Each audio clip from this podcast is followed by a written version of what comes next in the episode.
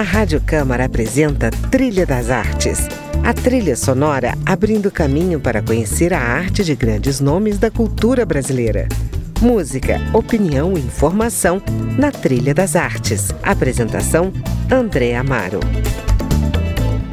Olá, está começando mais uma edição do Trilha das Artes e hoje eu converso com o bailarino Edson Bezerra, que está circulando com seu último espetáculo, o solo O Homem na Prancha, inspirado no quadro Navio Negreiro, do pintor inglês William Turner, considerado o precursor do impressionismo, e no conto O Orla, do francês Guy de Maupassant, um dos maiores representantes do conto fantástico.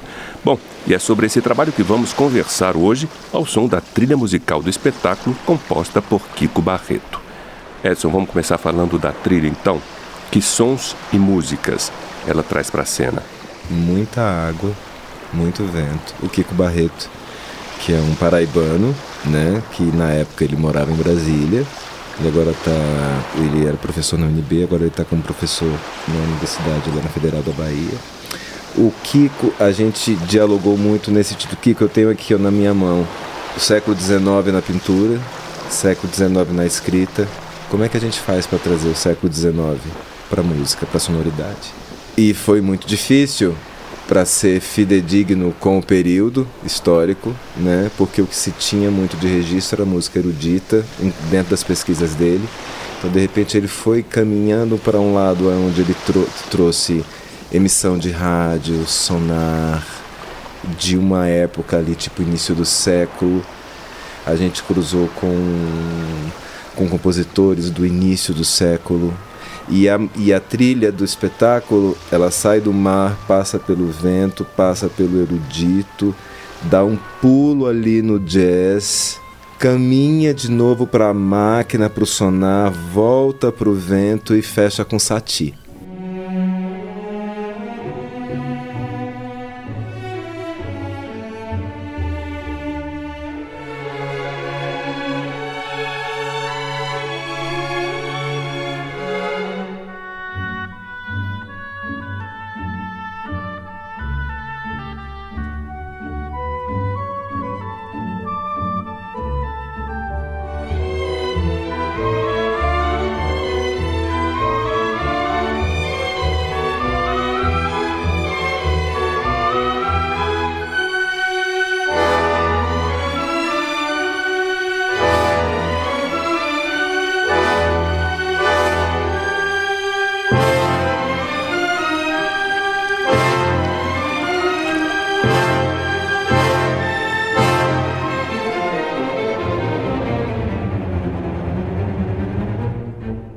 Edson, qual foi a motivação principal desse trabalho, O Homem na Prancha, e por que esse título?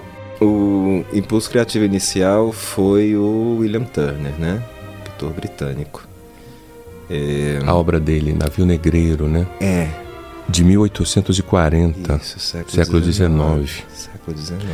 E esse, esse navio de fato existiu, foi um navio que fez um trajeto África-Jamaica em 1783. Certíssimo. Século XVIII. Isto. E por que, que ele te chamou a atenção? O Turner, especificamente, ele me chamou a atenção pela forma como ele usa as cores e a, a forma como a água, o vento, a névoa são elementos que se fundem através das cores. Né? Então me interessava essa movimentação que fosse uma movimentação que se dissipasse é, enquanto bailarino, né? Uhum. Um, um, um, um, dançar que fosse fluido, leve, cambaleado, que se organizasse através dessa relação com o vento, com a névoa e com a água. Uhum. E aí me aparece o navio negreiro no meio do caminho. E ela me tocou num lugar muito específico. Eu sou candomblessista. Ela me levou para um lugar muito específico, um lugar de pertencimento, um lugar de, de, de relação com história, de relação com ancestralidade. E eu fui tentar entender o que tinha nessa obra. Então, quando de repente você percebe por trás que é uma obra manifesto, ela se relaciona aí com esse navio negreiro, é, com um fato que chocou a sociedade burguesa na época, em especial, um capitão que lança ao mar mais de 150 negros por atribuir a eles a culpa por um mal-estar sentido, por uma síndrome, por uma peste, por alguma coisa. Então, vamos lançar esses negros ao mar, vamos limpar o nosso navio. É, é, eu percebo que para o Turner conseguir reproduzir o que ele reproduz na tela, ele tem, ele tem que ter entrado em transe. Né? Ele, ele estava num estado diferente. Né? Ele não reproduziu uma foto, ele não viveu a experiência. Então, como é que ele acessa através dessa descrição, dessa notícia, ele produz o que ele produz nessa, nessa tela? Né? Você vê a, a, né, as mãos acorrentadas sendo sugadas pela água, uma espécie de Poseidon emergindo. Você vê uma baleia, ao fundo aquele, aquela caravela de três mastros né, em que o mar parece que o mar ele está com raiva, é um mar sangrento, é um mar que não está aceitando aquela situação. Uhum. Todo esse jogo entre emoções, sensações e história, elas, é, é, elas me levaram para um lugar muito específico de pertencimento. Fui apresentado a um amigo a uma obra do. conversando com ele sobre. Né, ele, bicho, o Orla, lê o conto do, do Guy de Maupassant eu acho que você vai conseguir fazer umas pontes aí que são muito interessantes. Ele também é um escritor que está ali, é, né, nascido no século XVIII, sua obra é, é desenvolvida no, entre o século XVIII e o século XIX, né, tem, tem essa mesma relação com esse período que é o período em que o sobrenatural começa a surgir e são casos de é, é, surtos psicóticos e a ciência não entendendo, é, a esquizofrenia num outro lugar de, de esquizofrenia, porque já são surtos, já não é mais uma dupla personalidade. Então, as presenças não físicas como o próprio é, Maupassant descreve no conto, elas estão tomando conta do espaço. Bom, no livro, no Orla, o Orla é um personagem que é descrito como uma presença não física. É um diário escrito por esse amante dos mares. Era uma pessoa que sentava ali à beira do porto e ficava vendo, chegando uh, os navios, atracando e saindo, e isso acalmava, era um grande barato do cara. Até um belo dia em que ele vê uma nau, uma de três mastros, toda branca, atravessando lá no fundo e ela não atraca. E aquilo deixa muito curioso, ele fica muito fascinado e tem um impulso, não sabe porquê, de acenar para esse navio. E ele acena para o navio e o navio se perde. A partir daí, ele não tem uma noite de sossego. Ele sempre acorda com a sensação de que está sendo enforcado, de que tem alguém que quer matá-lo, que tem alguém que quer fazer mal para ele. Sempre que essa presença não física age, se aproxima, a temperatura cai. Então tem uma relação é, de, de temperatura, é, de ar, é, energética, energética né, que eu consigo fazer com esse cruzamento do, com a obra do, do, do Turner, sabe? Uhum. Então acaba ficando muito especial no encontro ali, eu como candomblessista, filho de Caiaia, Iemanjá no, no, no Queto, né? Uhum. A água, a água ela me orienta, ela é dona da minha cabeça. Eu, eu, eu encontro com o Turner, eu encontro com esse personagem, o Orla, eclodido da água. Então, fazer um cruzamento entre o navio negreiro e a caravela branca, para mim, é muito natural. Sabe? E como é que isso se transforma em movimento, ou seja, quando toda essa essa expressividade, né, contida aí, né, tanto no conto, na literatura, Sim. quanto na pintura, né, movimenta o seu corpo, se transforma em expressão cênica. O transe ele é presente, né? Mas aí já não é o transe do iniciado, né? É o transe do artista. E é isso que é interessante, sabe, André? Porque quando eu vejo o que o processo de transe do Turner, o processo de composição e transe do Maupassant, eu me percebo de repente numa sala sozinho, em um processo de mergulho, numa criação em que ela me pediu esse transe também.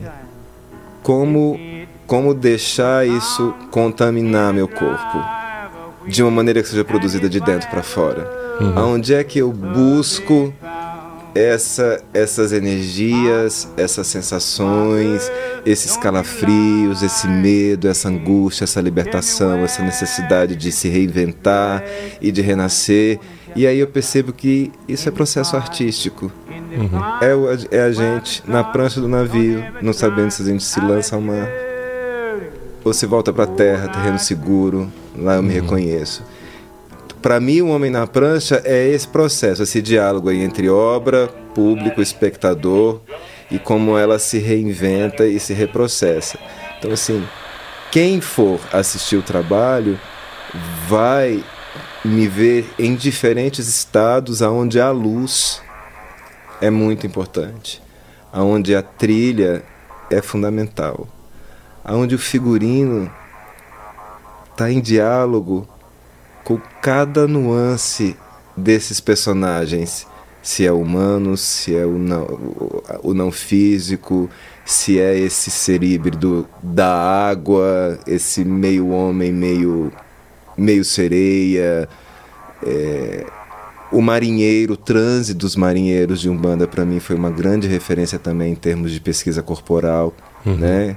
O, o, o, a manifestação do marinheiro no, no, no, numa gira, ela é caracterizada pelo cambalear, parece que ele está o tempo inteiro ali no navio e sendo jogado de um lado para o outro, assim. Então ele tá, é mais relacionado com o movimento das águas do que necessa necessariamente com o estar embriagado. É o embriagado pelo mar, né?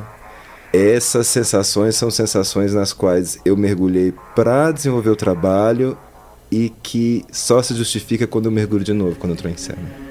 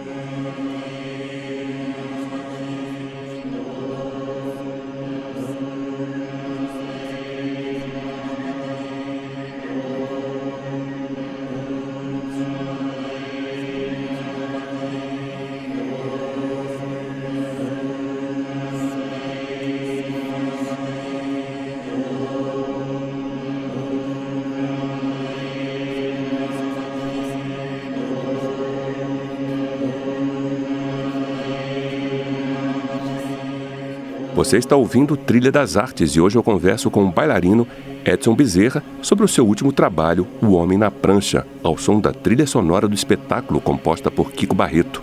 Eu vou dar um breve intervalo e no próximo bloco vamos conhecer um pouco mais da história profissional desse artista e questões centrais do seu trabalho na dança. Não saia daí, voltamos já.